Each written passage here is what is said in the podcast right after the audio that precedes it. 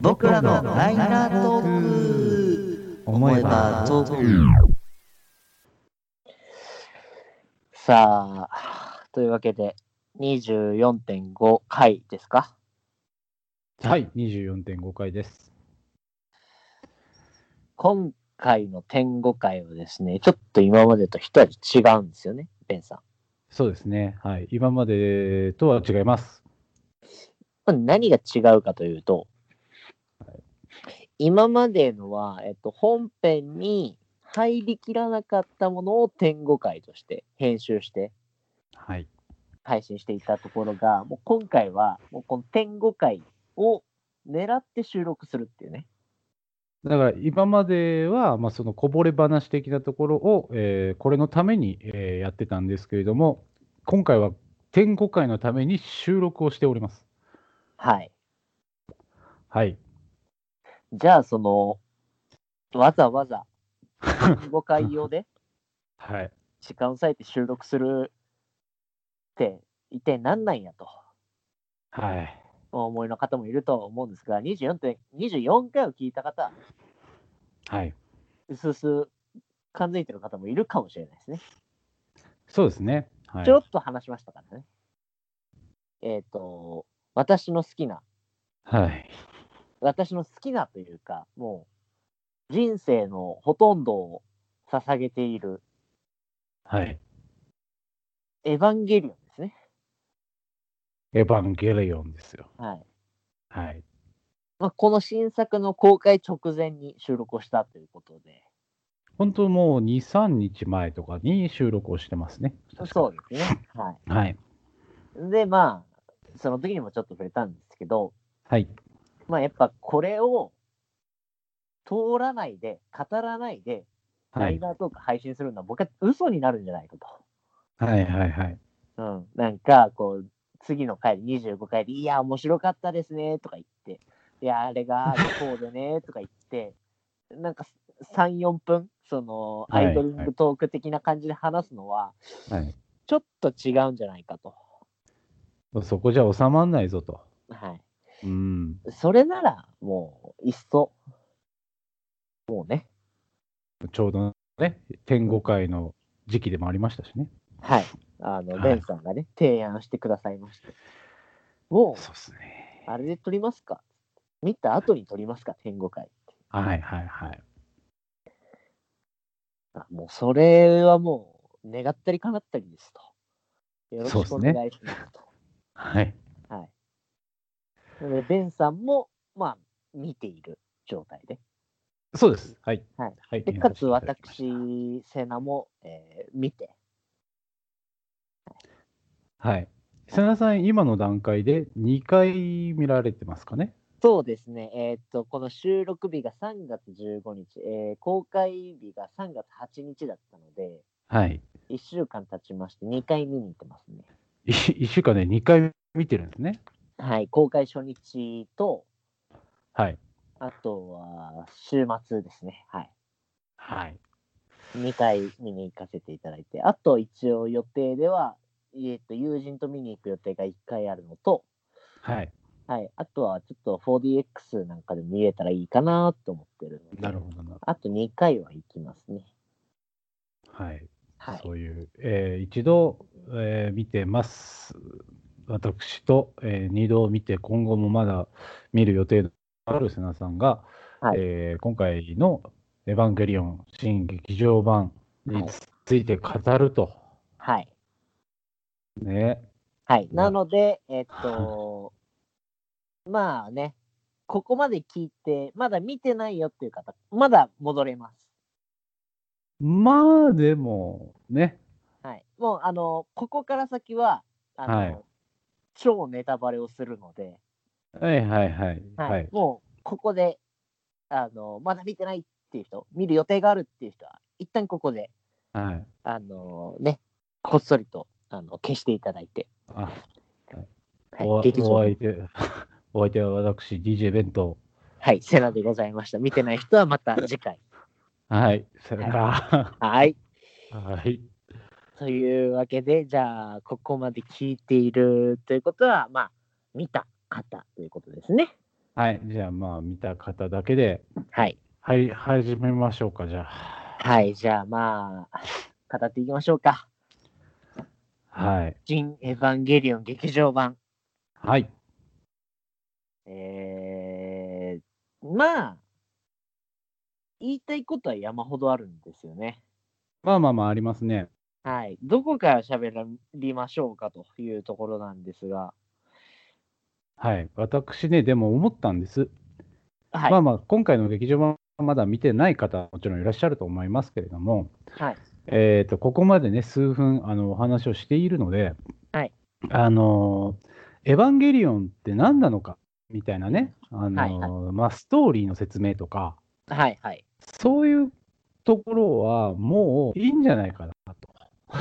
まあ、そうですね。もうね、あのうーん、いわゆるもう本当に見ている前提でそうですね。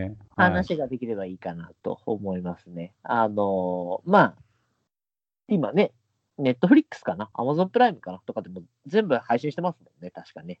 えー、と旧劇場版と,、えー、とテレビシリーズは Netflix の方でも見れますね。はい。そうですよね。はい、うん。まあ、なんで、あの、ぜひ、あの、まあ、長いですけど、まあまあ長いですね。まあ、長いとしてもね、ツーまあ、ツークールぐらい普通かになうん、ツークールなんでね。うんはい。で見れると思いますが、まあ、なんで、そうですね、もう前提として、えっと、うんもう見ている方うん、を対象に、そうですね。はい。うんお話ししていきましょうかね。はい。はい。いやー、まあね、はうい。ーん、これ、あの、実は僕、まあ、あの、ベンさんとこうやってお話しさせてもらう、まあ、感想をね、はい。まあ、シェアするのは初めてなんですが、はい。僕、実はもう、この時点ですでに3人ぐらいとずっと同じようなことやってんですよね。それはもう、あれですか、その、世に配信するのではなく、プライベートでっていう。そうですね、プライベートで、あの、ズーム使って4人で、ああ のあーだこうだ言い合ったりとか、あと、なるほどなんか一方的に電話がかかってきてずっと喋ったりとかっていう。はいはいはい。あとなんか LINE のやりとりずっとやったりとか、はいはいっ。ていう感じ。まあなんか、あのーね、まあ興行収入もすごいなんか、すごいね、あのまあ月曜公開なのに、スタートダッシュが決まってみたいなことも話題になりましたが、まあ改めてやっぱりこのエヴァンゲリオンっていう作品をあの待ち望んでる人がこれだけいたのかっていうことにちょっと軽く引いてますね、僕は。あ あ、なるほど。はい。うーん。まあ、でも、あの、良くも悪くも、タイミングっていうのが、あの、まあまあ、コロナっていうものがあり、あって、延期にもなりまして、はい。で、今の現状で、まあまあ、えー宣言が解除されたところもあったりとか、はい。えーそういうところもあって、やっぱりその待ち望んでた感っていうのが、さらに上乗せされてるんじゃないのかなっていうところもあって、そうですね。うーんう、ん。まあでも僕も思思いのほかっていうか、まあまあ予想はできてたけど、こんなにもみたいな、本当、そう感じてはなんですよね。うんはでは思っております。い。はい。はい。まあそういったところがあって、まあ実際に作品を見に行って、はい、まあ、一番最初の感想なんでしたああ、なるほど。一番最初の、とりあえずもう全部一通り見てから思ったのは、はい。えー、あ終わったなって思いましたね。 あはい。ー、まあでもやっぱりそうですよね。なんか、あのーまあ、見てる体で話しますけど、はいすごく分かりやすくなったなっていう印象でした。確かにね、それはすごくわかります。あの、いわゆる、えーはえー旧劇場版、あの、いエアー真心君にの終わり方に比べると、はい。非常に、あの、まあ、意図が伝わるというか、メッセージ性を、明らかなメッセージ性がこう、ありましたよね。そうですね。うん。ちゃんと着地したっていう感じの、うん。うーん、ところですね。僕が最初に思ったのは。うん、なるほうど。んはい。まあ、僕も、おおむねベンさんと同じなんですよ。はいはい。あ、終わったわ、エヴァ、と思って、はい。やっぱりちょっと寂しくなったんですよね。うんうんうん、すすごい寂し、ちょっとなんか、あ本当に終わったんだって思って、でもこれ終わり方としては、なんか本当に、この Q の、まあ、テレビシリーズを見てる人からすると、うん。はい。おそらくこれはこれで、あの、かなり多数の人は納得するんじゃないかなと。うん。もう多分終わり方としては、多分これ以上を、こう、着地点として、その、そこに着地するまでのは道い。のりとかさておいて、着地点としては、僕はすごく、あの、ファンの人は納得する終わり方だったと思うんですよね。うん。まなあ、んかそ、の納得するのが、なんかその、はつまらないとか面白いとかは置いといて、はいはいはい。もうなんか、有無を言わさずそこに着地したな、みたいなうんうんのはすごくあって、うん。はい。うん。なんか、だからそこがまず、なんか意外だったなというか、なるほど、なるほど。はい。うんただ、結構その、随所にエバらしさっていうのはやっぱりちゃんとあって、はいはいはい。あの、まだきっちりな、あの、謎も残してるし、はい。あとなんか途中でやっぱりその往年のファンのこう心をくすぐるというか演出もあったりとかして、うん。で、なんかだから、ああ、なんかこういうところはなんかあのっぽいなーみたいはいはいはないのもあはったりはしたんですけど、なんか総じて思ったのは、あなんかこれは本当になんかあんのなりにエヴァとのけじめをつけたんだなと思って、い。はいはいはい。なんかそれはすごくなんかこう、肯定的に捉えたくなりましたね。うん。うん。あの、そうですね。まあ言いたいことたくさんあってね、何から喋ろうっていう感じなんですけど、はい。あの、まあ、その、終わり方っていうところで言いますと、はい。あの僕の中でやっぱりそのこういう着地をエヴァが迎えたっていうのの一つの要因としては、はい。えー、とやっぱ結婚はでかいんじゃないかなと思うんですよ。。ああ。間違いないいですね、それは。はい、まあまあ今回もねあのカラーの取締役といいますかであの映画にも携わってますあの奥さんのね安野もよこさん。はいちょっとねあの映画の中でもちょっとこう出てくるあのもよこ作品のねはい。あの、節々が出てきたりとかして、ちょっと憎い演出だなって思いながらも、はい。あの、多分その安野さんがそのテレビシリーズを終えた段階ではまだご結婚はされてなかったですし、はい。で、やっぱそこってその孤独な人たちの、あの、なんていうのかな、が、こう、共感を得れた作品だったのが、その結婚をしていろんなところが変わってきて、はいそのエヴァの着地点っていうともうああいう風な感じに、えー定まっていったんじゃないのかなっていうところをちょっと感じましたね。なるほど。はい。まあ、それは間違いなくあると思いますね。僕もほぼベンさんと同じ解釈で、うん。まあ、その象徴になっているのが、まあ、間違いなくあの最後のシーン。うんうんうん。マリがシンジの手を取ってっうん。ていう、あのシーンはもう、もろそうですもんね。ちょっとね、あのーエヴァのファンの方にこういうのを言うのはあれなのかもしれないですけど、ちょっと全然前世っぽかったですよね。 ああ、でもね、ほんな、なんかね、あの、わかるんですよ。はい。なんかこう、別に、どっちが上とかどっちが下とかじゃなくて、はいはいはい。俗っぽい感じにはなっちゃいましたよね、あの演出は。はいはい。でも、あれが多分、だから本当結局、ベンさんが言う通り、はい、まあ、マリっていうのは、その、まあ、新劇場版から登場してきたキャラで、さっきの話をして言うならば、えっと、アニメの、まあ、まあ旧作、旧シリーズのエヴァの時には結婚していなかった。まあ、だからその、アンナの世界には、あの、登場していなかった人っていうものが象徴的に描かれて、うんうんうん、で、まあ、当然、シンジ君っていうのは、まあ、安野秀明そのものだとも思いますし、はい。まあ、あの、当時の、その、きゅうあのーアニメシリーズがひょ、あの、放送されていた時の安野うん。に、まあ、首は、僕ね、結構、はい。 2回目に、えっと、その見た、見るときに、ちょっと意識してみようと思ったのは、はい。 DSS チョーカーって果たして何だったんだろうと思ったんですよ。なる結ほどなるほ構ど。今回多分、すごい意図的に書かれてると思うんですよね。はい。DSS チョーカーですね。はい。で、まあ、あれが本当、あれを、まあ、シンジ君が最後、アスカ、あの、えーマリが外してくれるじゃないですか。はい。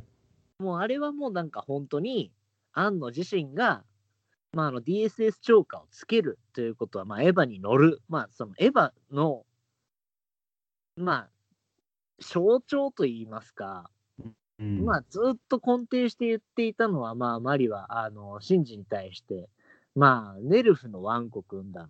はいはいはいね。うん。まあ、まさに、本当にその、犬もうだからその、く飼い犬じゃないですけど、こう首輪でつながれている。はいはい。だから自由ではないっていうところで。はい。だから、その束縛の象徴だったと思うんですよね、あの、DSS ショーカーが。はいはいはい。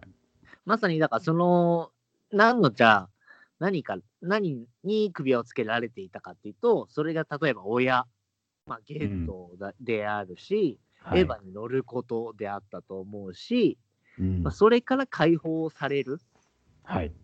まあ、っていう意味で、本当にエヴァとの決別をあのシーンで描いたんだろうななあ、なるほどね。とはいいうふうにはもう思いましたね。うーん。なんだ、もう、あもうそれを多分ストレートに本当に描きたかったんだなと思って、うん。なんかだから結構、今回の、まあ、新劇場版の、まあ、シーンに関して言うと、うん。本当ベタだけど、多はいはい分愛だったんですよね。はい。おっしゃる通りでございます。はい、もうこれは、まあ、ごうことなきだと思うんですけど、まあ、これが普通の映画、まあ、普通の、まあ、アニメとかの作品であれば、はい。ああ、なるほどねってなると思うんですけど、うん。この、庵野秀明が愛を表現するのに、これだけ時間がかかったっていうところ、はいはいはい。うん。ここになんかこう、ドラマを感じざるを得ないというか、うん。すごくこうなんか、いろいろ勘ぐってしまうというか、うん。うん、はありますよね。そうですね。だからもはういその、制作というか、まあ、スタートしてからもう25年ですかはい、四半世紀ですね。の中で、やっぱりそれはもちろんその監督の庵野さんをはじめ、まあ、その制作陣っていうところも変わってきてるわけじゃないですか。はい。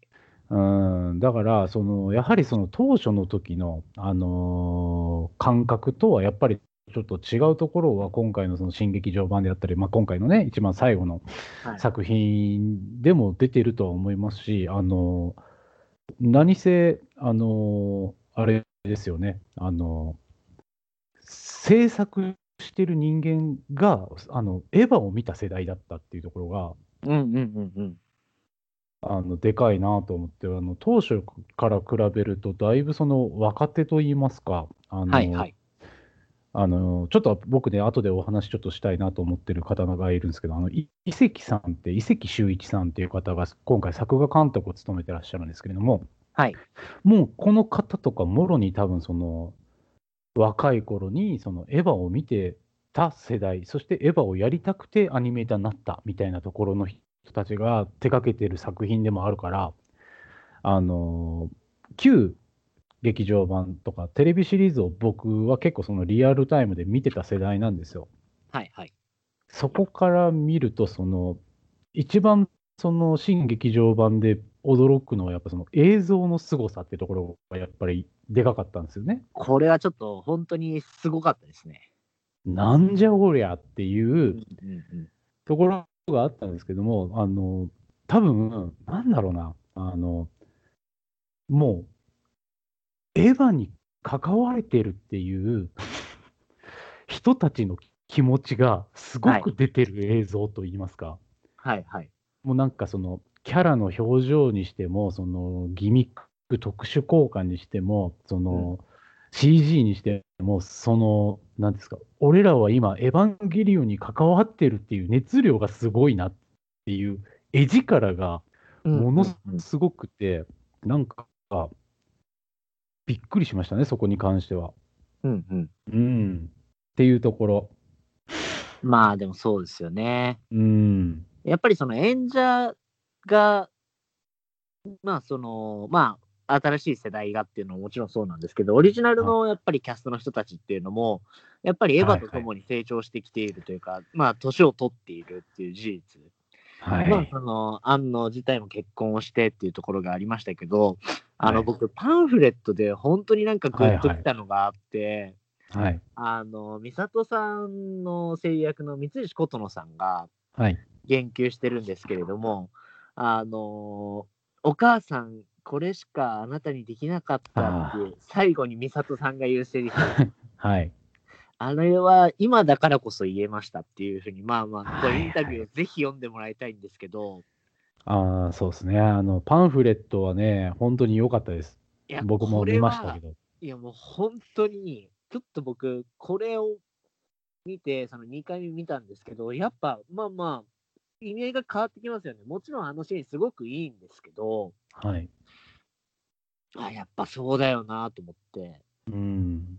だからその親親と子っていうところはその、まあ、テレビシリーズのからね、そのエヴァンゲリオンとパイロットの関係性とか、はい。まあまあ、親と子というところってあったけど、なんかそれが結構その、今回のラストのところもね、結局、その僕らが、あの、んって思った、あの、劇場版、旧劇場版のラストはい。に比べると、あの今回、その良くなってたっていうところもあったし、なおかつ、その玄道っていうものと、うん。シンジ君っていうところの、その対話といいますか、はい。だから親親と子っていうところが、まあ、その声優陣含め、あの世代をこう、ね、培ってきたものがあって、今回その、ね、そこがまた良くなってたんじゃないのかなとかうんうんうんうん。思ったりはしましたね。そうですね。まあ、非常に象徴的に書かれてましたよね。親そ子うですねうん。いやいやいや。まあ、でも本当に、そういった構図になることを、うん、安野が恐れなかったっていうのは、すごく大きいことだと思うんですよね。うんそうですね。うん。うん、いや、でも本当においい終わり方をしたなとは思いますね。すごく。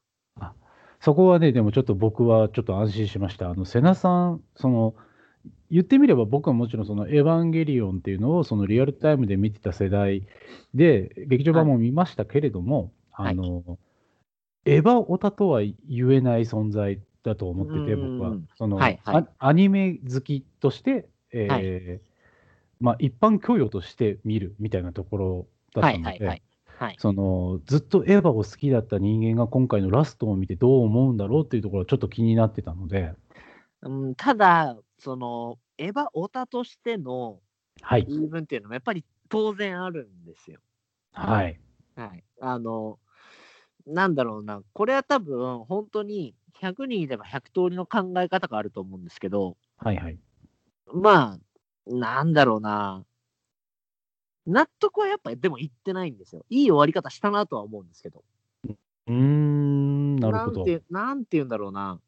やっぱり、まあ、ただ、まあ、ぜ言っておきたいことはまあいくつかあるんですけど、うん前置きとして、うん、全部腑に落ちちゃったら、それはエヴァじゃないなって思ってるんですよね。まあまあまあ、そうですね。うん、なんか、その、まあ、皮肉でも何でもなくて、なんかちょっとよくわからない、ちょっと含みを持たせてる感じがエヴァっていう側面もやっぱりこの作品はあると思うんですよ。はい、あの、100%もうその公式が説明しだしちゃうと、ちょっと冷めちゃうみたいなところもあるし、なんかそういう、まあ、良くも悪くも、こう、いろんな人がこう考察ができるとか、うん、うんまあ、あの意見を組み交わすことができるっていうのも、この作品の一つの大きな魅力だと思っていて、はい、まあ、それがこうね、あのーエヴァ・オーターが厄介がられる理由の一つだとは思うんですけど、はいはい。はい、まあまあ、それはまあ、重々承知の上、あの、いここからは、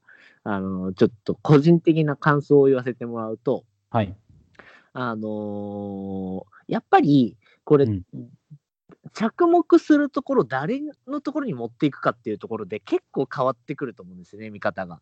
うん、なるほど。というのは、あのー後半、まあまあ、だから D パートか。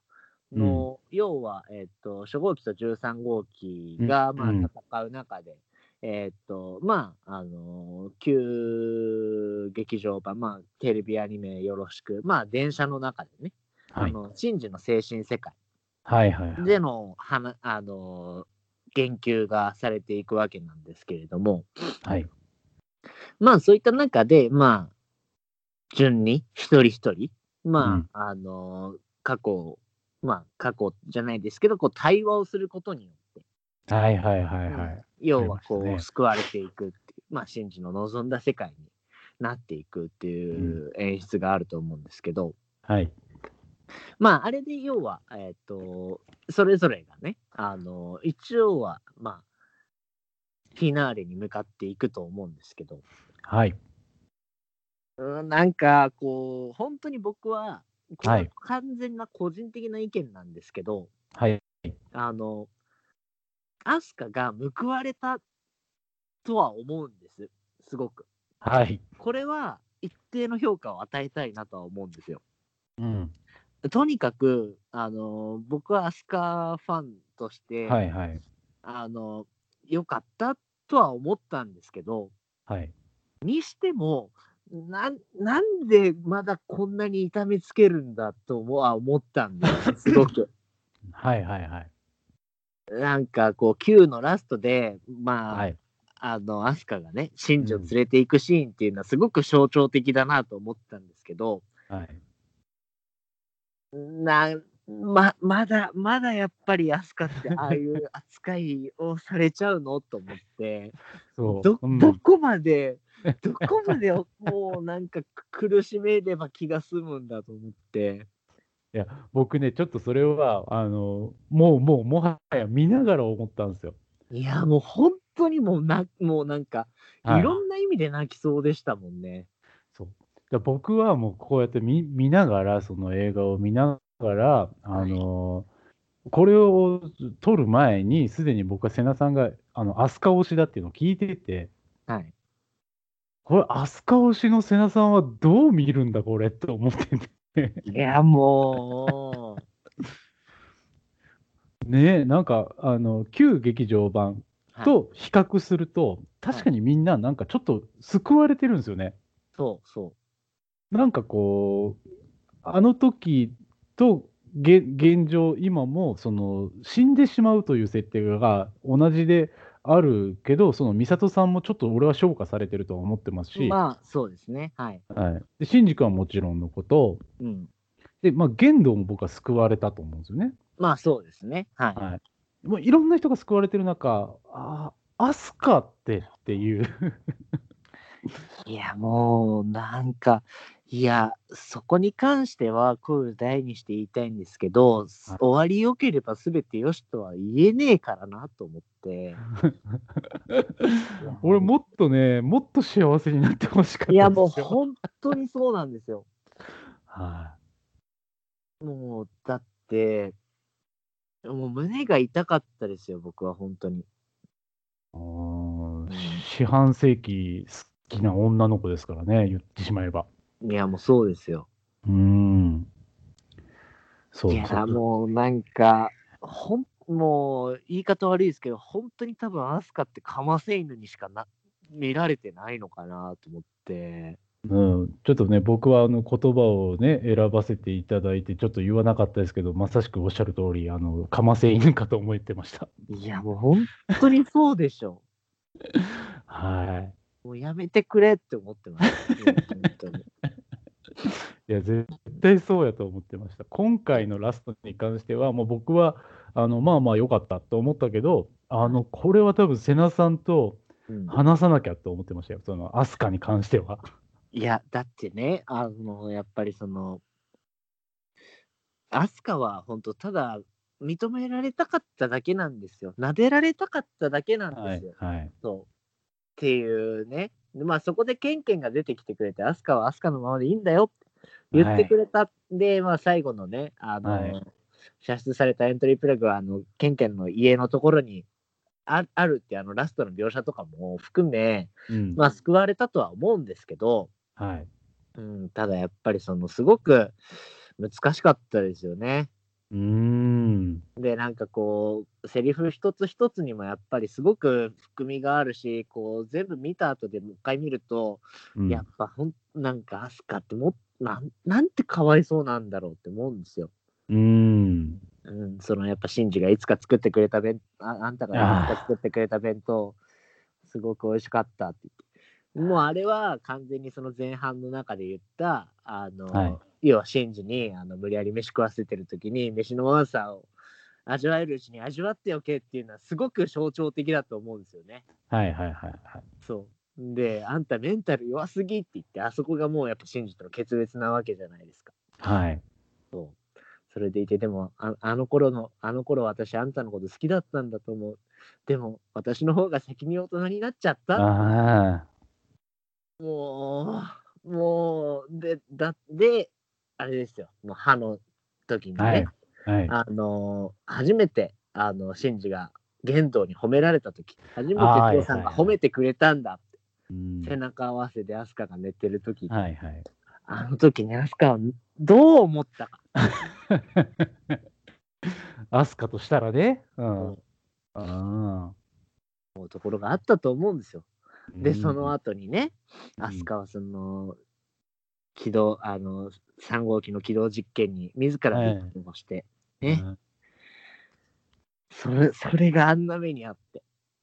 うんはいで、ね、ただまあ、そのし、シンジが、なんで私があの時あんたを殴ろうとしたのかっていう、その理由をね、うんよりまあ自分なりに解釈をして、まあ、ちったはい大人になったってことね、つって。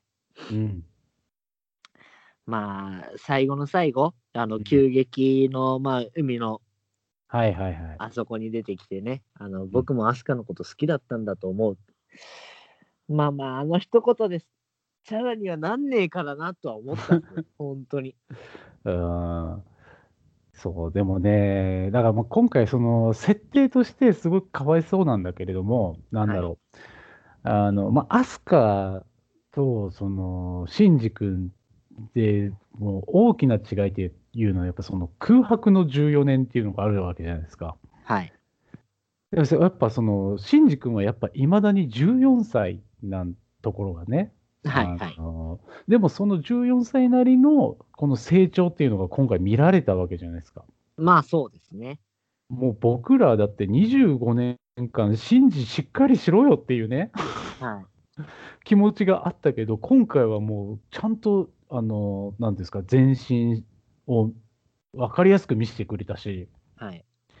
なんかそこに対してやっぱりそのアスカの気持ちはねうん。うーん切ないものがありましたね。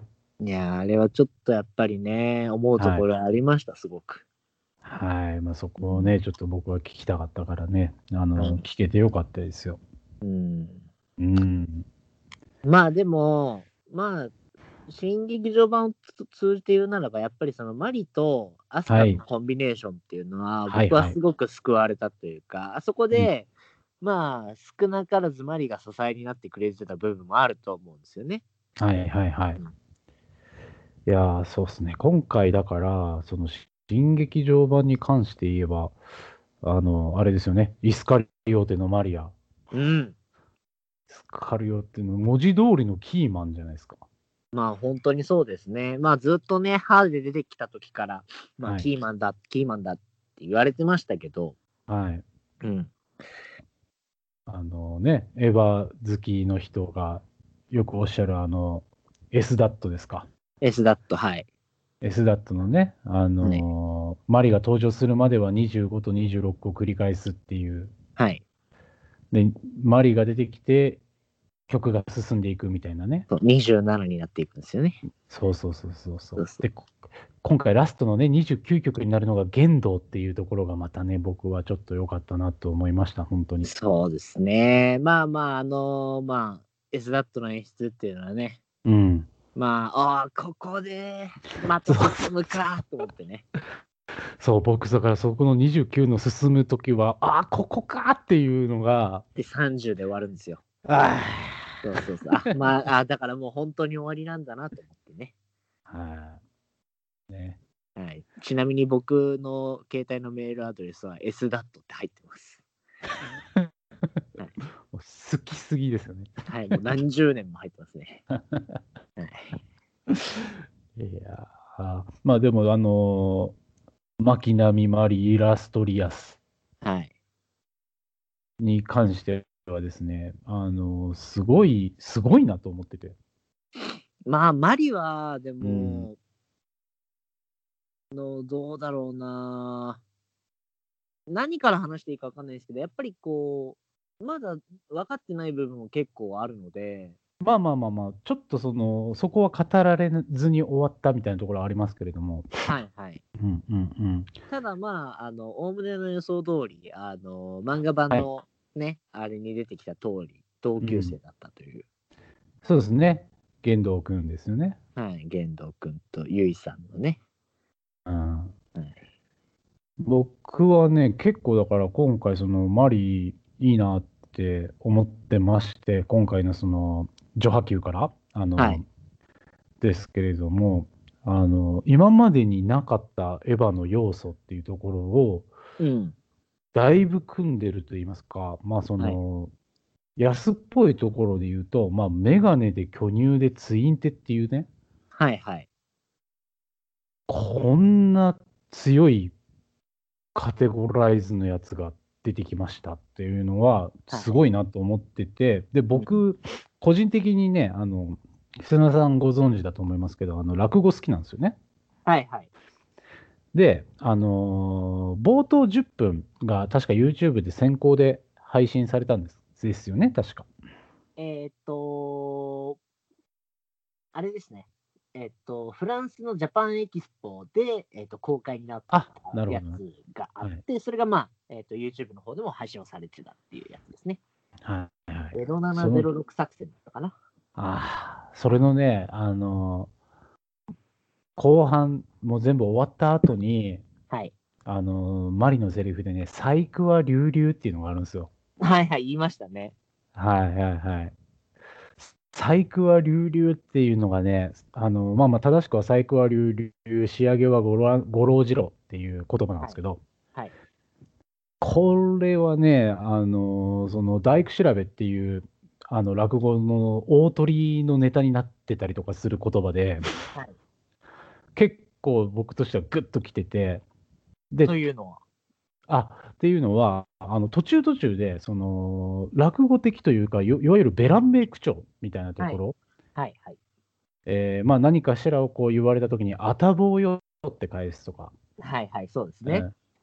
当たり前だべらべらぼうめ」っていうやつのね略っうんていう「あたぼうよ」とかあと、シャーラクセイとかね。 「写楽性」「鬼が出るか蛇が出るか」とかね、そうそうそうん、そういうセリフ回しってところもすごい良くて、う。うん。あのでまあ、今回すごいキーマンだなとは思ってたんですけれども僕ねこれをねすごい言いたかったの,、はい、あのこれは多分エヴァオタはあのなんだその解釈はって思うかもしれないですけどはい。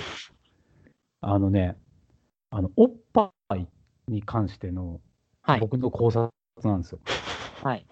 おうおうおう。うん、あのあれは何ですプラグスーツですかね。はい。はい。プラグスーツを着ているマリンのおっぱいが揺れるでしょはいはい。あれね、今までその、綾波とアスカはね、まあいわゆる14歳ですから、はいえーまあ、そんなにないわけですよ。でも、あの巨乳キャラが出てきたことによって、はい。おっぱいが揺れるっていうこのシーンが、はい。なんていうんですかね、ぼ僕、今までウエットスーツ的な素材だと思ってたんです、プラグスーツって。はいはいはい。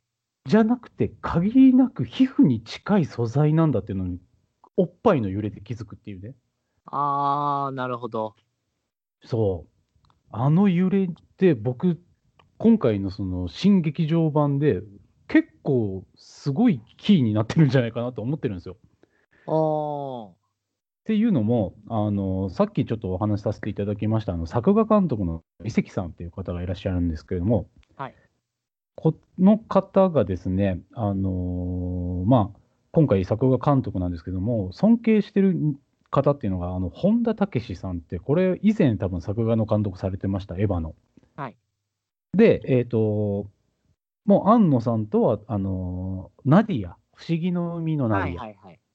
の頃から一緒に作られてる方なんですけれども、はいこの方の、えーっとですね、各おっぱいがすごいんですよ。おー、なるほど。はい、あの一番わかりやすいというか、まあ、本田武史っていう人間は、その可愛い女の子描かせたら結構すすごい、もう師匠と呼ばれてる人なんですけれども、はい、であの結構代表的なところだと、あのキルラキル。あー、はいはい。キルラキルの、えー主人公が変身するあのカムイに変身するシーンっていうのがあるんですけどはい。そこのシーンの、えー原画を務めてらっしゃったのが本田武史さんでそこで携わってたのが伊関さんなんですよ、キルラキルの原画を担当されてたうんうんうんうん。でそこでやっぱすごいなっていうのをあの伊関さんは感じててやっぱ尊敬されてると本田さんのこと。はいはいで、えー、とその後あのアニメーター日本一ってねカラーがやりましたはい。そこそこであの「めめめ」っていう作品を作ってるんですけど伊関さんが。はいでそれがもう冒頭ただおっぱいがブルンブルン揺れるっていうシーンなんですけども。えー、そうそうそう。で、その揺れ方がね、キルラキルの変身の時と同じ揺れ揺れ方なんですよ。えー、そう。で、ここ、リスペクトが入ってんじゃないかなって思ってて、で、その伊関さんが書いてる、今回、その作画の監督を務めてらっしゃるから、すごくね、あの、旧劇場版とかテレビシリーズに比べると、めちゃめちゃ女の子が可愛くなってるっていうのを、今回すげえ感じて、あー。あのまあその揺れるシーンであったりとか、あとはその、えー劇中でアスカが眠るすふりをするのも飽きたっていうね、うーん。うん、ところがあるんですけど、あれのアングルとかものすごくて、ああ、まあでもそうですね。うん、なんか通常のアニメでいけば、真上から撮っていいはずなのに、うん太ももぐらいのアングルなんですよ。そうですね。で太ももぐらいのアングルだからその表情と谷間とあのパンツのシワっていうかそこまでが全部見えるアングルっうんうんうんていうところであのーなんだろうなその女の子がすごく綺麗になった可愛くなったっていうところでなんか僕はそのおっぱいの進化っていうところを今回の作画監督の伊関さんが監督してるっていうところでちょっとね、あのー感動したんですよ。うん。ああ、なるほど。そうそうそう。これすごいあのね、あのーなんでしょう、あんまり本筋では関係ないところなんですけれども、なんか僕はね、そこをね、あの、マリっていうキャラクターがまたそこもなんかキーになってるなって思いまして。あーうん。まあでもやっぱりマリーって可愛かったですもんね。そうですね、わかりやすく可愛かったですね。うん、わかりやす、もう本当にわかりやすいキャラクターだったなと。なんかこう、裏表がないというか、うん。まあ何を考えてるかわからないっていうところは、なんか、まあ、エヴァらしさとい言えばらしさですけど、うんうんうん。含みを持たせてる感じはありましたけど、はいはいはい。うん、あの猫キャラでこう自由気ままでみたいうん。な、うんじゃんっつってね。 うん、そうほんと父の大きいいい女っていうね、うん。うん、はい。いやー、まあ、まあね。で、まあ、一番最後に、あの、元のメガネに戻ったっていうのは、すごくなんか僕はグッときましたけどね。うんうんうんうん。うんあー、そうそうそうそう、このメガネこれみたいはいはいはい。いやー、だからね。でも僕はなんかラストのシーンでね、あのあの感じ、その、はいマリとシンジ君な。はい。から、 なんか急にあれでしたよね、確か。えっ、と、実写になりましたよね。なりましたね、最後は。そうそうそうそうそう。で、ふわーっとこう、はい空撮的な感じでね、終わるっていうところとか、またなんか面白い撮り方だなとも思いましたし。ああ、あれはね、旧劇場版でもやっていたアンナの手法というか、うん。アニメと、まあ、えっ、と、なんだ、実写の融合みたいな。うん。うん、でまあだから実結局あれをやったのはまあ作中でもあった通りまあ現実と虚構となんかこうあれが入り乱れあの一体化してまあその一つの生命をどうたらこうたらっていうふうに言ってたところのこうちょっと表現だったのかなと思いますけどうんうんうんなるほどね。まあでも、撮り方、撮り方というか、まあ、はいそこら辺もすげえ面白かったなっていうところと、やっぱりその、あの時と違うのは、やっぱその、エヴァ終わってからの庵野さんの仕事が、やっぱ結構その実写が多かったじゃないですか。多かったですね。うん。まあまあ、代表的なとこだとね、シン・ゴジラとかもありますけれども、はい。まあまあ、キューティー・ハニーやりましたしね。はい、やりましたね、 そういえ ば。で、まあね、次はもう、新ウルトラマンも控えてますし。はい。確か、キューティーハニーも、シン・ゴジラも、えーウルトラマンもあれですよね、多分監督は樋口さんがやられるんじゃないかな。樋口真嗣さんで、総監督が庵野さんになるのかな。そうですね。うん。新ウルトラマンは樋口さんですもんね。ああ、そうっすか。はいいや、だから、特撮的なね、あの、表現もすごい多かったなと思いました、今回 も。あの CG の仕方はちょっと僕、引きましたね。あそこまでするんやと思って。ああ。あの、瀬田さんはあれですか、あの、ウルトラマンとか見ました結構。僕はね子供の頃、あの、ウルトラマンはあんまり見なかったんですよ。うんうんうん。そうなまあ、ただ、あのいわゆるその特撮マナーみたいなうんのは、まあまあ、なんとなくは通ってるというか、あれなんですけど、まあまあ、それこそね、あの、一番最初の、まあ、アバン、アバン2パートかな。だから、あの、えっ、と、パリ市街上空の作戦が終わった、終わってからの、あの、はいはい。要は、チルドレンたちが、あの、エル結界密度のところずっと歩いていくあのシーンの、はい。あの演出う要んはあの音楽が流れてて、こう自分なんていうんですか演者がこうずっとスタッフロールが流れるあの感じとかもねまんまそうですもんうね。んうんうん。そうですね。うん、であったりとかあとはでも本当にその要は初号機と13号機がこうはいはい戦っていて。はいはい。街が壊れないで、あの、はいはいはい本当に特撮で置いてあるあれと同じような動きをするのをはい CG で撮っちゃうっていう、うん。あの変態さ。もうなんか、あわわわわわってなっちゃいましたよね。 うん。まあここまでするかと思ってね。そこ、だからもう、あの、新ウルトラマンが控えてるっていうのも、もう僕らはもう周知の事実だから、そうそうそうそうそおおおおっていう感う。じで、とまあ、あの、要はその後の、まあ、はいあの、実際スタジオで撮ってますよ、みたいな、結局アニメもフィクションなんでしょ、みたいな、ああいう演出はね、あうの、ん旧劇場版でもやってましたけど、はいはいは旧あ、旧劇場版じゃない、旧テレビシリーズか、い。はい。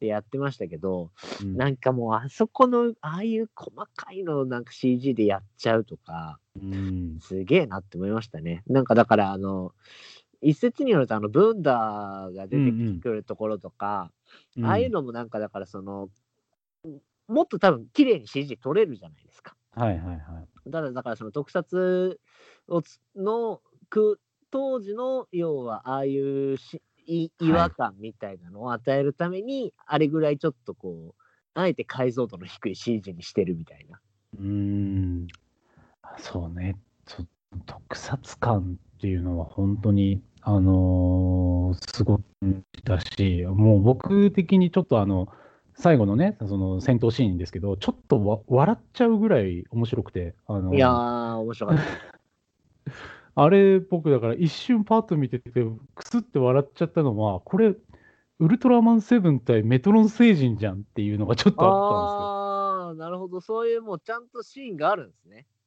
あのーまあまあ一番一番というとあれだけど、あのーウルトラマンシリーズの中でも結構有名な戦闘シーンでその夕日がのバックの逆光の中でウルトラマンとメトロン星人が対峙してでなんかその近くにある建物がこうズーンとあってそれで引きで2人がいるみたいなそのうんあの撮ってる監督が実相寺さんっていうんですけどその特撮界の中でその実相寺アングルって言われているアングルでそのアニメを撮ってたりとかああなるほどこんこんな感じで表現すんだとかちょっと面白くてなるほどねそうそうそうそれこそあのテレビシリーズの第1話のあの使徒が出てくるところとかもまんまそうですもんねあああの、サキエルが出てくるシーンなんかねそう建物がめいや目の前にあってね、山あいの方から出てくるそうですそうです、うんなんかちょっとリアルに書かれてるヘリコプターがあって、そこの山の向こうから巨大な生物が出てくるっていうやつとか、うんうんうんだから僕はあのエヴァを見終わった次の日に、はいあのシン・ゴジラ見直したんですよ。なるほどはいはいはい。で、なんか思ったのはやっぱそのエヴァはそのアニメで特撮をやりたかったのかっていうところと、なんかその実、なんだろう、チン・ゴジラは逆で、あの実写でアニメ演出をやりたかったのかなっていうところをちょっと思って、ああそれはちょっとわかりますね言わんとしてることはうーん、なんかやっぱりその「シン・ゴジラ」のカット割りってすごいアニメっぽいんですよね、アニメっぽいっすなんねか。あのコマの感じとかパンパンパンって変わるパ変わっていく感じとか、はいはいはい。あれはすごいアニメ的な表現だなって思いましたね当うー時、んうんいやーでもね、あのーシン・ゴジラ、今回見て思ったのは、あのすごくね、あのあれじゃないですか、その国の人たちがゴニョゴニョするじゃないですか、はいはいこれそれはどこの管轄でやればいいんですか みたいな感じの、はいはいはいはいはいああいうのとかも見ても、でもなんか、あ今、このコロナ禍でその、い、ろんなことを言われてる人たちから比べると、ものすごく真摯に国の国民のために動いてるなっていうのが。まあまあまあかっこ皮よかったっ肉すよにもねそう。いやいや、大杉蓮さんとかものすごいいい首相でしたよ。いやそうですねはいはい。面白かったですね。うんまあでもその特撮のあれで言ったらね、まあ僕とベンさんも、まあまあ、もう言わない言わずもがなですが、このパンフレットの表紙はね、はい。もう、俺はあの、パンフレット開ける前からこう薄く見えたじゃないです か。あれ、はいと思って、うん、これはと思って開けたら、ああ、初号機か、初号機かと思って。いやー、正直ね。いやー、でパンフレット、あのーごめん、ちゃんとね、まだ全部読んでないですけど、あのーそれこそあの一番最初の1ページ目ですか。はい。あのー、1ページ目かな、我々は3度何を作ろうとしてたのかっていう安野さんの、あ、あの次コのメンペトージですかね2ページ目ですね。ああ、2ページ目か。はい。で、やっぱでもおっしゃってらっしゃるけど、その、特撮映像の手法と感覚を取り入れたアニメ映像の面白さっていうところうんうんを、うんなんか、は、はぐらいから感じてるっていうところはあったけど、はい。なんか、まさにおっしゃる通りでございますっていう感じの、その、そういうふうに見ても楽しめるというか、そうですよね。うーん。なあんのか、ーうん、これはあの僕、その先日、えっと、ズームでちょっとこううん付き合いと話をしていく中で、映像関係の、うん。映像とか CG とかの関係の仕事をしてる人がいらっしゃって、その人がめちゃくちゃ驚いてましたけど、はい。あのーシンジがアスカにこうめ無理やり飯を食わされる、はいはいあのシーンの、あのカメラのアングル、ーあれはできないって言ってましたよはいはいはいはい。あんなことをアニメでやられた日 には、ちょっとゾッとするって言ってましいやねた。あれ、マジでもう本当、寸分の狂いもないぐらい、本当にカメラで撮っても多分ああいう絵になると思うよっていう。いやだからその変な写実感というか実写感というか、そうそうそうそうそう。うん、でもちゃんとアニメっぽいところはちゃんとアニメなんですよね。そうですよね。うーうんん、すごい分かりやすいなっていうところで僕が思ったのはあのなんですかね無機質なものとうんその命あるものの対比っていうのがすごくあの分かりやすくパッパッと取られてるなっていうところはちょっと思っててはい。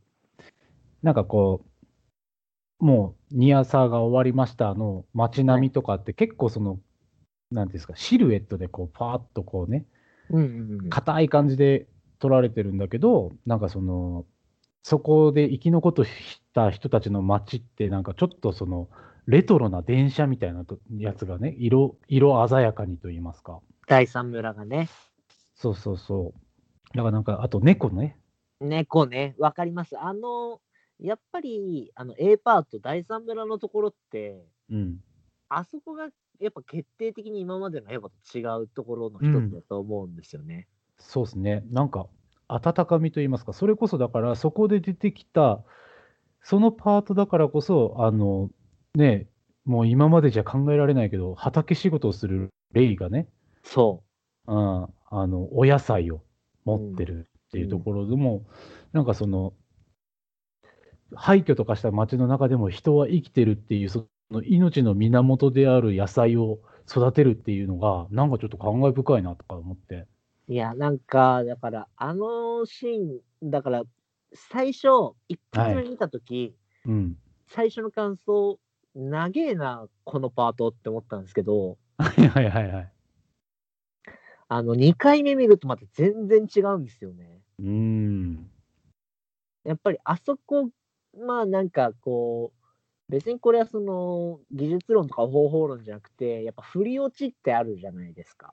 うんあそこのやっぱ第三村の振りが効いてか効いてこその後半の展開だと思うんですうよ。んうんうん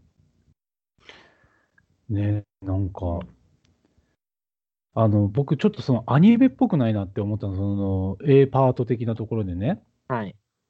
結構その引きのシーンが多いんですよ。ああ、多いですね。あのーそれこそケンケンがちょっとね元気になったシンジと一緒にあの仕事を手伝ってくれみたいな感じうーん。あそことかももうキャラめっちゃちっちゃくてもうその風景がもうメインみたいなはいはい。あの撮り方なんかちょっともう裸の大将見てたなと思ってなんかあの辺って多分、これ僕の推察なんですけど、多分あの A パート結構あの、君の名はのスタッフの人たちが結構がっつり入ってやってると思うんですよね。ああなるほどそう、あの、まあ、最後のエンドロールもそうなんですけど、はいはいはいあのパンフレットで見たときに、やっぱとんでもねえ数のあの制作会社とか入ってんですよね。めっちゃいましたねびっくりしました。そうそうそうそうんう。それでいくと、多分だからあの辺は多分そこが入ってると思うんですようーね。んやっぱりその風景であったりとか、あの、まあね、まあ今までエヴァでなかったですよ。あの草木がこう風で揺れるシーンとか。はいはいはいはい。そうで、あの、でんで、あの、だんだん畑で、こう、夕日が映るシーンとかね。うーんうんとか、ああいうシーンはやっぱりこう、あ結構意図的に多分やってたと思うんですけど、うーん、うす、エンドロールそういえばすげえ長かったですね。うん、まあね、エンドロールもね、最高の演出でしたけどね。うん、あの、それは宇多田の歌も2曲流れるわって思いましたよ。うん。うん。でも俺、エンドロールは結構やっぱ感動しましたね。音こうんんなにいいんやと思って。あ、い や、なるほどね。うん。やっぱ宇多田ヒカルすげえなって思いましたね。はいはい。いや。低音の出方、クラブみたいな出方してました からね。バシバシ。いや、だから本当にね、あのまあまあまあ、これは見てる体でお話ししてますけど、映画館でね、はい。見てほしいですよね。いや、ワンラストキスですよ。ねワンラストキスだけ聞きに行ってもいいぐらいですよ。いや、マジ1900。でほん本当に。うん。いや、でもね、あれ、俺初めて聞いたとき、やっぱね、やっぱこの人やっぱすげえなって思ったんですよ。うん。初めてのルーブルラー、なんてことはなかったわって。ふぅふぅですよ。いや、もう本当ね、しびれちゃうね。そうで、それ、まあ、その歌詞だけでもすげえけど、エヴァ見たらもうわかるんですよ。一発目のシーン、パリでしょはいはいはい。いや、マジそこみたいはな。なんかそういうところもなんかさらっとやっちゃう感じい。うん。恐るべしですよね、宇多田ヒカル。うん。もう、そうね。うん。いや、でもパリのシーンすごい良かったですね。いやー、あれもね、うんす。げえいいんすよね。やっぱマリが生き生きしてて。ああ、いいね。そうそうそあとやっぱね、あのーあれだわ、僕そうそうそうそう、あのーブ、ブンダーですっけ、う。はい、ブンダ。ブンダーね。はい。あのー結局その、槍をね、作るっていう、こうなったじゃないですか。はい。俺ね、あの展開すごい好きですね。おー、というのは。なんかこう、今まで、その、なんて言えばいいかな、槍に振り回されてたじゃないですか。はい、はい。まあなんかそのなのにその人類が作り上げるっていううん。結果になるわけじゃないですかその最後の槍を。はい、はい。っていうのがなんかその展開ってすごくなんだろうあのー僕的にはあのーブンダーってナディアでいうノーチラス号だなっていう思ったんですよ。まあでも、間違いなくそうですよね。うん、なんでしょうその人類にとっての希望の箱舟といいますか。うんうんうんうんうん。的なところで、なんかあの、うんなんていうのかな、その、今までそれにいろいろやってたけれども、その槍を人類の手で作り上げて、集結させるっていううんストーリー展開、なんか僕はすごい好きでした。なんかその旧劇場版だともうえらいことになってるじゃないですか。まあなってますね。はいはい。それがね、なんかそういう形で終わらせてくるんだっていうところは、僕はすごい好きでした。今回のその映画のに関して言えば。うんうんうんうん。まあだって、ブンダーの登場のところとかも、もろのジャスゴのあれですもんね。うんうんうんはいはいなんだろうね。うん。うん。まあそれもそうだし、うん。ガイウス。うん。うん。まああれはでもなんか、良かったですね、あのシーンは。いや、良かったっすよ。僕的にすごいね、上がった、あの、最後、その、ブンダーのうん。時にさ、あの、なんですっけ、なんか、特撮っぽい、なんか、あの、でんでんみたいな、あの、音楽。はいはいはい。はいはい。あれなんだっなけんよあの、あの、なんだっけ、なんとか大戦争のやつ、テーマでしょなんとか大戦争あれ、それあれでしたっけブンダーと、あの、フーツキーたちが戦ってるところの。あ、そうそうそう、そのそこの音楽。はいはいはいはいはい。はい。 あそこがね、なんかすごい良かったっすね、僕的には。なんか、純粋にかっこいいって思っちゃった。ああ、うん。そうそうそう。あれ、クレジット載ってたはずやけどな。いやそうそうそうそう。いや、まあでもあのシーンも良かったっすね、確かに。ーうん。うん。いや、良かったっすね。でも、、ほんと、これ見た後に、うん。 Q 見ると、また Q の見方変わってくんですよね。あー、なるほなんど。かあそれがすげえなって思ったっすね。あそうだから、ー、はい Q 見た後で、あの、うん美里さんのあの感じとか、はいはいはあの、アスカのあの感じとか、い。うんうん見るとやっぱ違うんすよ。うん。ああ、なるほどね。なんかまあ、そう、そうななるか、みたいな。まあまあまあ、でも、っていう感じ。うん。うん。そっか。今回ね、だから僕、意図して、あの、エヴァをよ予習しなかったというか、あの、はいはい。なんだろう、これを見るにあたって、あのー復習したのが、はいあの王立宇宙軍オネアミスの翼はいはいはい。を見てから行って、で、やっぱ、あやってることあんのはずっと一緒だなっていう、そのなんこの人はなんてかっこよく機械を壊す人なんだって思ったんですけど。あー、まあ確かにね。そうそうそうそう。なんか、そこら辺とかを、なんか、あんまりエヴァを中心にじゃなくて、なんか、庵野さんの監監督作品として、なんかちょっと見ようと思って、あえてその、エヴァはあんまり見て、見ずに挑んだんですよ。うんうんうんうんうん。うん。したらやっぱその、だから僕は多分その、撮り方とかね、その特撮的だなとか、そういうところに目がいっちゃったのかなと思いますけど。はい。だから今の聞いてだからそのテレビシリーズもう一回見てみようと思います。まあテレビシリーズはね、うん。テレビシリーズはやっぱテレビシリーズの良さあるんですけどね。うあん、の、なんか改めて僕思ったのは、やっぱセルガがすごい好きだなと思ったんですね。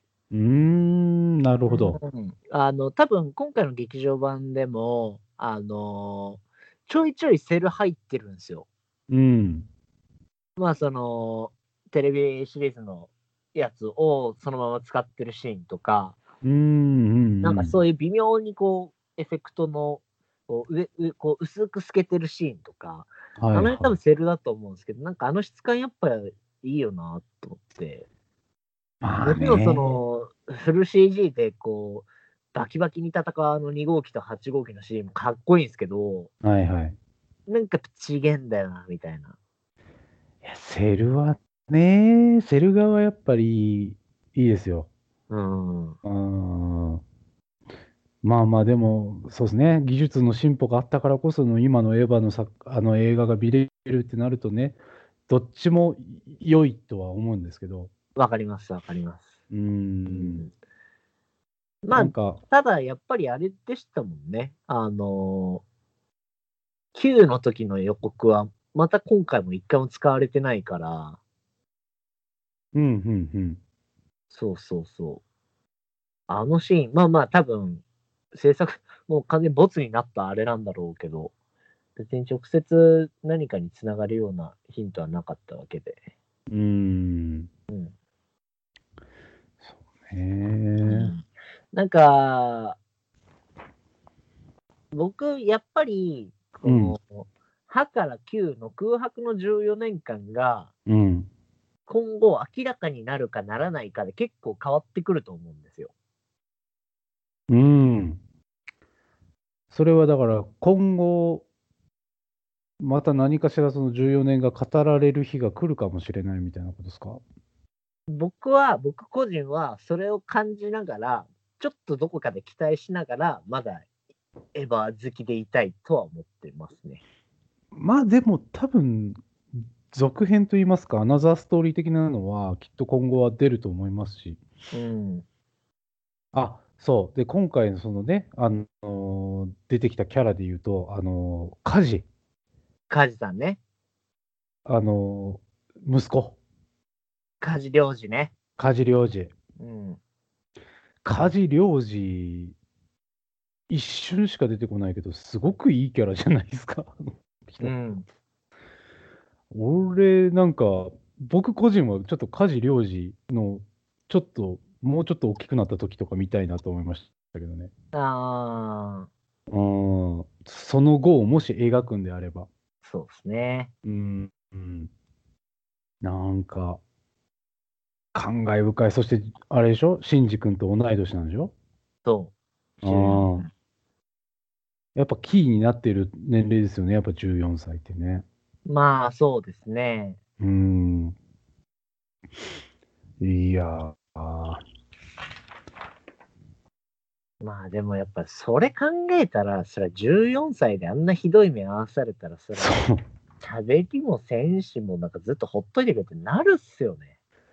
だってじゅ、そう、だからね、みんなちょっとね、あれなんですよ。14歳であることをね、忘れちゃダメなんですよい。や、そうなんですよ。だからこれを本当に14歳だと思ってみると、もううん全然違いますから、本当に。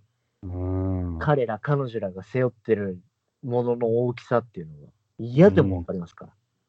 だから結構だからそういう14歳の視点で見るとリアルですよね、リアルですね。うん、どうして僕が乗らなきゃいけないんだみたいなね、そうそうそうん、そんな年派もいかんやつがね、う。うん。うん、だからもうすごくいい成長を遂げたなぁと思いました新次君いや、まあね、ちょっとやっぱり、シンジ君があそこまで成長してくれるのは、やっぱり、うん、ファンとしては嬉しい。うんうんはうん、なんかでもやっぱりそこは、本当これは何回も言うようなんですけど、第三村で歌唱綾波レイがあそこまでこう自分に正直に自い分はいのやりたいことをやった結果が、シンジ君をああしてくれるきっかけになったっていうのは、うん僕は声を大にしていたいですね。うんそうねあの、だって、綾波がはいずっとここにいたいって言うんですよ。はいあの綾波がねそうんう。そうもっとツバメ抱っこしたかった。くいや好できもな人と一緒にいたかったって言うんですよ。ああの人、あの、委員長、委員長、うん。うん、すごくいい役回りと言いますか、そうですね。うん、うん。よかったですね、セリフ回しもすごい良かったし、うん、そそれこそ本当、あの冒頭でベンさんが言っていたその母と子、うんまあ親子の関係もあそこもだから端的に描いてますよね。そうですね、うん、うん、そう、だからなんか結構その、最初のパートに関しては、もうなんかこう、ありありとなんか、命っていうのの表現が多かったなっていう。うん、うん、もうだからね本当にそれを踏まえてもうそれを踏まえてっていうかうん、あのー綾波がねあのアスカのところに来てあなたはなんでここにここでにいるのに何もしてないの、はいはいはいっていうでしょ、なんで働かないのうん、何言ったあの、ここは私が働くところじゃない、守るところなのよ。うん、いや、もう、これが、これを踏まえて、あの、最後のその13号機との戦いを見てくださいよ。本当に。はなんてけなげなんだと。本当に。い、うん、いや、いや、まあね、まあ本当いろいろ言いたいことはあるんですけど、はい、はい、まだその明らかになってない謎とか、はいはいはうん、まあね、その、結局あれは何だったんだみたいなところもありますけい、うん、ど。そうそうそいや、でもまあまあ、おおむねう。うん。僕らのライナートークは納得いったと。まあまあ、納得、まあ、良かったとは思ってまはい、よかったというところでじゃあ、す。良かったですね。うん、あ、ただ一個言わせてもらうと、うん、ニアサーってなんか嫌だったな。僕逆にニアサーは良かったですよ。ええうん。テニサーみたいで嫌だった。なんか僕的にそのなんだろうその周知の事実として受け入れているんだなっていうところと、ああ。うん、なんかそれをもう一般的な言葉として用いているから略称があるっていうところで、はいはい。うん、なんかもうそれあるありきでちゃんとそこから息を吹き返してるというか、ううんうん。んうん消化してるっていうね。そうそうそうそうそうそうそう。っていうところでなんかあ確かに多分僕らが同じようなことになったら多分僕らも多分ニアサーみたいなうん表。現なんだろうなとかね、はいはいはい。そこそは僕はちょっと良かったですよ、ああ、なるほどね。うん、確かに僕もやりさーっぽいなとは思いましたけどでしょ あと、あれどうでした何ですかネオンジェネシネオンジェネシスス。そうそうそう。何やネオ新ンしい、新しい世界の創造。ネオンジェネシス。ネオンジェネシス俺覚えてないかもあら、あの、シンジが最後、綾波を送り出すときに言うじゃないですか。うわー言うてたかなネオンジェネシスあの、二人がこう、スクリーンの前でこう、向かい合いながら、スクリーンの方であの、旧アニメシリーズの、あの、タイトルがバババババババって出てきて、最後、あー全世紀エヴァンゲリオンって出てきて、あー、ネオンジェネシスっていうシはいはいはいーン、はい、新い、しい世界の創造、うんやってみるよ。ネオンジェネシスっていううシーン。ん、あのね、あそこもそうですけど、なんだっけ、あの、さようならすべてのエヴァンゲリオンでしたっけはいはい。なんかね、なんだろう、あの締めくくり方はね、なんかね、なんでしょうね、なんかあんまり好きではなかった。なんかちょっとね、うん狙ったなっていう。うん。まあ、だただ、あの、ううんん、さよならすべてのエヴァンゲリオン、僕、うん、必要なセリフだったとは思うんですよ。うん。うん。うーん、なるほどね。うん。さよならすべてのエヴァンゲリオンか。うん。なんだろうな、なんかちょっと、あの、エヴァンゲリオンもそうだし、その、まあ、庵庵野監督のやつの好きなところで、あの、セリフのかっこよさって僕あると思ってるんですよ。ああ、はい。ね、なんか、なんでしょうね、まあ、エヴァでもいろいろありますけど、なんか、言い回しかっこいいじゃないですか。かっこいいですね。うん、僕はあの、玄道のあの、そのためのネルフですっていうのも好きですけど、はいはい。なんだろうな、すごく安直な気がしてて、すまべあ、てそのエうヴァでンゲすリね。うオン。んうん、なんかね、もっといいセリフだったら、もっとグッときたかなとは思いましたよね。うん。うーん、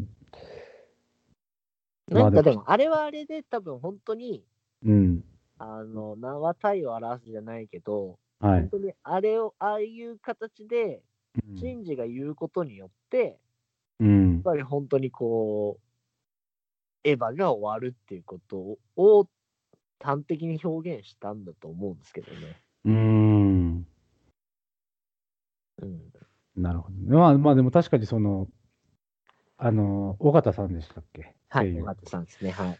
もうなんかあれでしたよね。あの、インタビューですかね。パンフレットの。はい、書いてましたね。書いてましたね。うん。だだからまあまあまあ。ね、あ、そうそうそう。まあまあ、その納得はするんですけれども、うんうんうん。うん、なんか、も、もっとなんかね、かっこいいセリフが あったらよかったなと思いましたね、あー、なるほどね。うん。でもやっぱ結構僕今回の劇場版の中でグッとくるのはやっぱありましたけどね。あ、セリフ的にですかそうそうそう。やっぱ梶さん安定の名言製造機だなと思いました。はいはいはいはいはい。それはそうですね。そうそうそうそう。それこそさっき瀬名さんがおっしゃった、あの、美里さんの最後のセリフもそうですし、はい。うん。あとあは、とだからその、カオルくんに向かって、渚という名前は、はいはいはいはい。渚とは海と川の混じり合うところって言って。うんうんうん。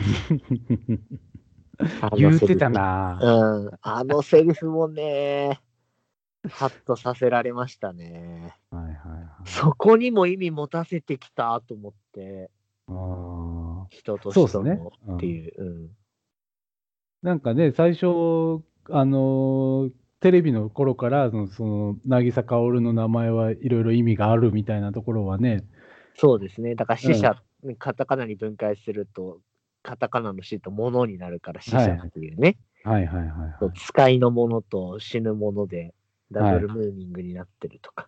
そうそうそう。であの、薫を一文字ずつ、あの、繰り上げると、終わりになる。うん、とか、そこでその渚の意味みたいな。そうそうそうそうそう。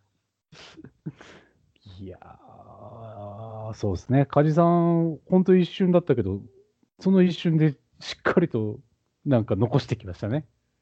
そうなんですよ。なんか、だからゆえに、うんなんかこう、カジさんがいた世界の話もやっぱりちゃんと聞きたいんですよね。その空白の14年で何があったかとか。あ、まあ、だかららそ、それこそだから、そのブンダーはもともとその箱舟として、はい。その、サードインパクトによって、あの、失われる他の生命体を保存して、はいはいはい。後世につい継いでいくためのっていうのがもともとの目的だったと。はいはいはい。うんっていうことも、まあ、だからその、おそらくビレの前身になっていたであろう海洋研究所うん。で、あのーまあちょっと、何、これが多分火事の本当の狙いでどうのこうのって言ってるところとか、うんうんうんうん。うん、はいそのはあたりにもにもつながってくると思うし、うん、やっぱりそのね、あの、Q の世界で薫くんがピアノ弾いてたのも海洋研究所跡だし、シンジがあのシーンで戻ってきたのも海洋研究所跡だし、い。うんそうそう。で、シンジがエヴァに、あ、エヴァにね、ブンダーに戻るって決意したのは、ね、あの、土の匂いだっつって。ああ、はいはいはいはい。そうそう。だからやっぱカジさんって本当にすごいこうバイプレイヤーだなってい うか。そうそうああ、でも、そうですね。バイプレイヤーっていう響きはしっくりくるかもしれない。本当そうなんですよね。うん。ところどころでいい仕事してるんですよね、本当に。だから本当にでもあるかもしれないですね。うーん、なんかあってほしいとは思ってますね、個人的には。うん。うん、シンジが出てこないエヴァ。そう。うん。 OVA とかにななってくんねえかな。もうこのご時世 OVA とかねえか。 お OVA って。ほら、なんかね、あの、は DVD の特典とかさ。ああ、なるほそど。うそうそうそう。いや、でも、そんなんで出した日には多分、エヴァファンがわーわー言うて、そのうち劇場版になるでしょ。なるかな。いやー、でも多分、わかんないですけど、あのー総監督は総監督かもしれないですけど、もう多分、庵野さんの手は離れるでしょうね。まあ絶対そうだと思いますよ。うーんうんだからまあちょっと寂しさはあるけどなんかこう今までになかったところが見れるかもしれないですね。うん、そうですね。うん、なんでまあそういう意味ではちょっと期待値は高いですね。うんあのあのなんだ「ハリー・ポッター」が終わった後にあの「ファンタスティック・ビースト」があったみたいなはいはいはい。あーあの流れでまた何かしらのねエヴァが出てくるかなとは思いますけど。うん。うんまあでもそうなったらそうなったりなんかつまんなくなったとか言うんだろうな。特にあれね、あのあなた方はね。そうそうそうそうそう そう。やっぱね。うーんそうなんです。なんかね、エパオタってやっぱ結構身勝手ですからね。いや、身勝手だと思いますよ。うん。ななんかちょっと前、何やったっけな、なんかの番組で、安野さんが出てた時に、その、エヴァンゲリオンのその Q の終わらせ方について、なんか、なんだっけな、あのー一度、その見ている人たちの頭に冷や水をかけるようなことをしないとダメだったみたいなことを言ってたんですよ。ああ。なんかその現実を見るみたいなところを、はいなんかちょっと入れないとダメだと思ったみたいなことを言ってたから、はいはい。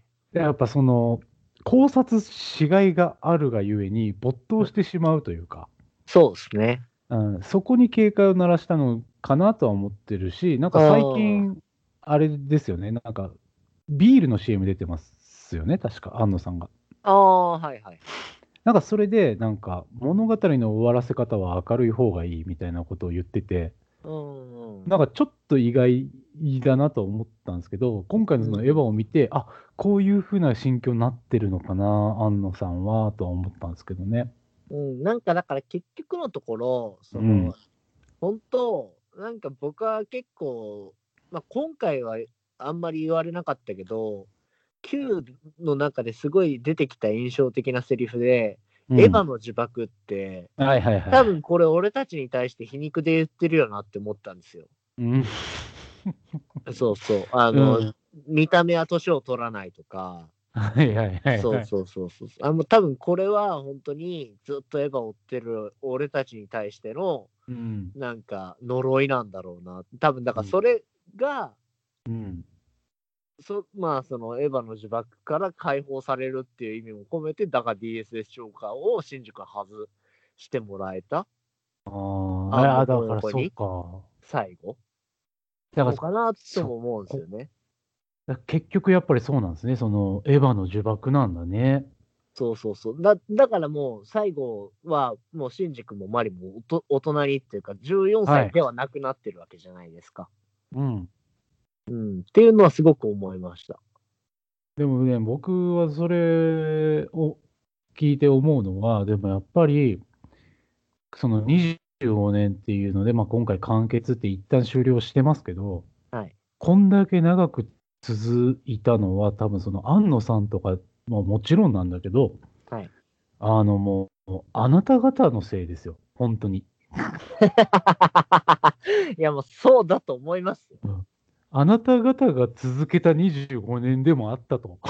そうそうそうそうそう。じゃなかったらき、君たちがこんなに愛してやまなかったからこそ、ここまでエヴァが続いたっていうのは、もうある意味、リスペクトですよ。ああまあまあどうなんですかね実際のところ。いやー、僕はそうだと思いますね、なんか。うんあーいやー、でもまあまあまあ、これでなんねか、みんな大人になれば。そうだから大人にならないといけないんですよ。だからこれを受け入れてだから進んでいかないといけないんですよ。そうですね。。そううん。まあ、一個のね、区切りとして。そうなんですよね。うん。いや、まあ、もう人生にここまでこう影響を与えるような作品になるとは思わなかったですよ。中学の時は。いや、でも、良かったんじゃないですか。その頃の作品が、いまだに見れるっていうのは素晴らしいことですかまあ、そうですね。ら。うん。いやー、だからちょっと本当に得意な、あのー作品でしたね。エヴァンゲリオン。はい。 うん。いやー今、約90分喋りました。 フルで使えるんじゃないかな。いや、もうだいぶ使わせていただきますけれどもね。はい。はい、いや、もうじゃあ、あれですかね、あのーここは一つ、えーエヴァオタの一人として、瀬名さんにちょっとじゃあ締めていただけますか。ああ、閉める。まあまあ、そ総じて、総じて今回のえーエヴァンゲリオンを。まあ、総じて今回のエヴァンゲリオンも。うんはいまあ、日本版スター・ウォーズああ、はい。まあまあ、でも、スター・ウォーズとはまたちょっと違うんだよな。でもまあ、言っって、スター・ウォーズっぽい終わり方にもなっちゃいましたけどね。そうなんですよ。うん。そうそうそうそうそう。なんか、結局、結局っつったらあれやけど、まあでも別に、スター・ウォーズと比べてどうこうっていうところではなくて、うんうん。なんかほんとその、神話としての、なんかその、うん、なんかこう、ちょっと、なんて言うんだろうな、まあ、あ、あのいろんな意味でちょっと神格化されすぎたっていうところではあるんですけど、はい。うんなんかこれはこれでいいんじゃないかなっていう。まあまあまあ、間違いなくね、映画史には残ると思います。うん、なんかこう、作品っていうか、もうなんか概念になった感じやなと思いますね。ああ、でもそれはいいこと言ったかもしれない。うん、なんかこれは結構、うん、思いますね。うん。うん、うん、なんかだから、あエヴァっぽいよねとか、なんかああ、なるほど。そうそうそうそう。なんか、岡田敏夫ってね、あの、はいはいガイナックスの初代社長ですかね。はいまあまあ、あの、安野さんとも、ね、あの、関係がある方ですけれども、はい。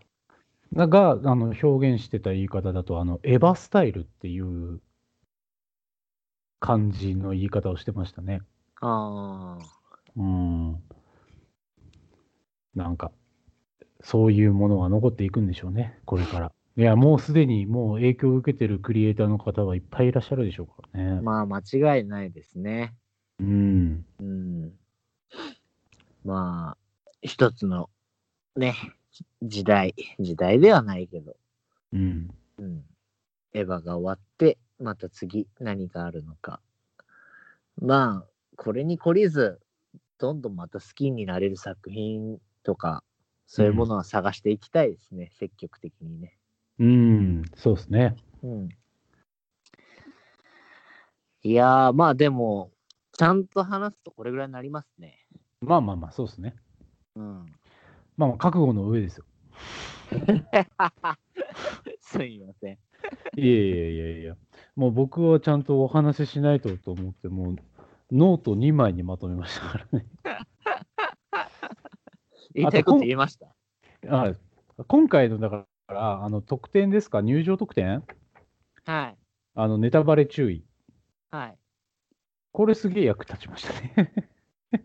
あ、俺それね、まだ見てない。あ、そうですか。はい。え、それポストカードじゃないですかえ、違いますよ。え、開けてみよう、今一枚。はい。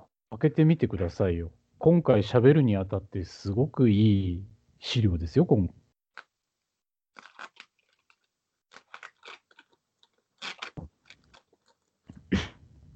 もうね、好きすぎて大事に取っちゃってるんだから。開けないと。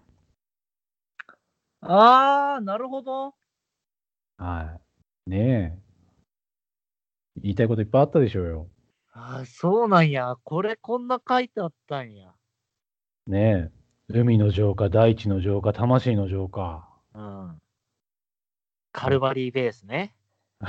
そう、うん、これねみたいなのがいっぱいあるでしょ。あるあるある。うんいやーガイウスの槍とかね。そうそうそう。ガイウスは言ったから大丈うん、夫。いやー、そうそうそうそう。やっぱオップファータイプね。そうそうそう、裏コード39ね。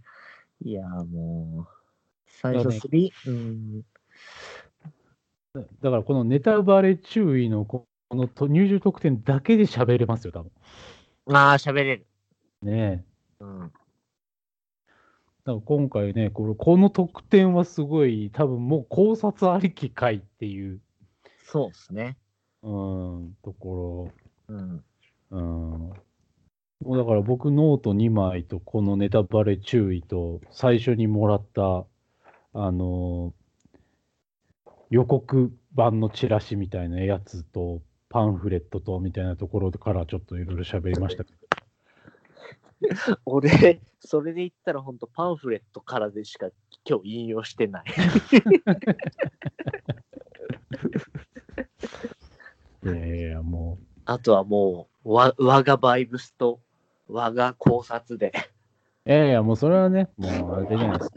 それはもう言いたいこといっぱいあるでしょうかいや、まあありますよ、本当に。ら。うんうん。だからぼ僕からしたら、ほら、あのー失礼があっちゃいけないから。え、でも、ベンさんのやっぱその姿勢はちょっと見習わないといけないですね。そうそうそうそう僕、あのーね、なんかこういう時はもう、あの、すごい調べてましたよ。だからもう、めっちゃ見てたのは、その、うスタッフロールじゃないですけど、あの、誰が監督してて、誰がやってるのかとか、はいはい。うん、そこら辺とかはね、ちょっとあの気をつけて見てました。なるほど。はい。もう、そうですね。はい。いやー、ありがとうございました。ありがとうございました。はい。はいじゃあ、本日はこの辺ですかね。そうですね。この辺にしときますかね。もう12時もありましたし。そうっすね。お疲れさんでございました。はい。ありがとうございます。レイス。はい。ではまた。はレイス、お疲れでーす。ーい。うーい。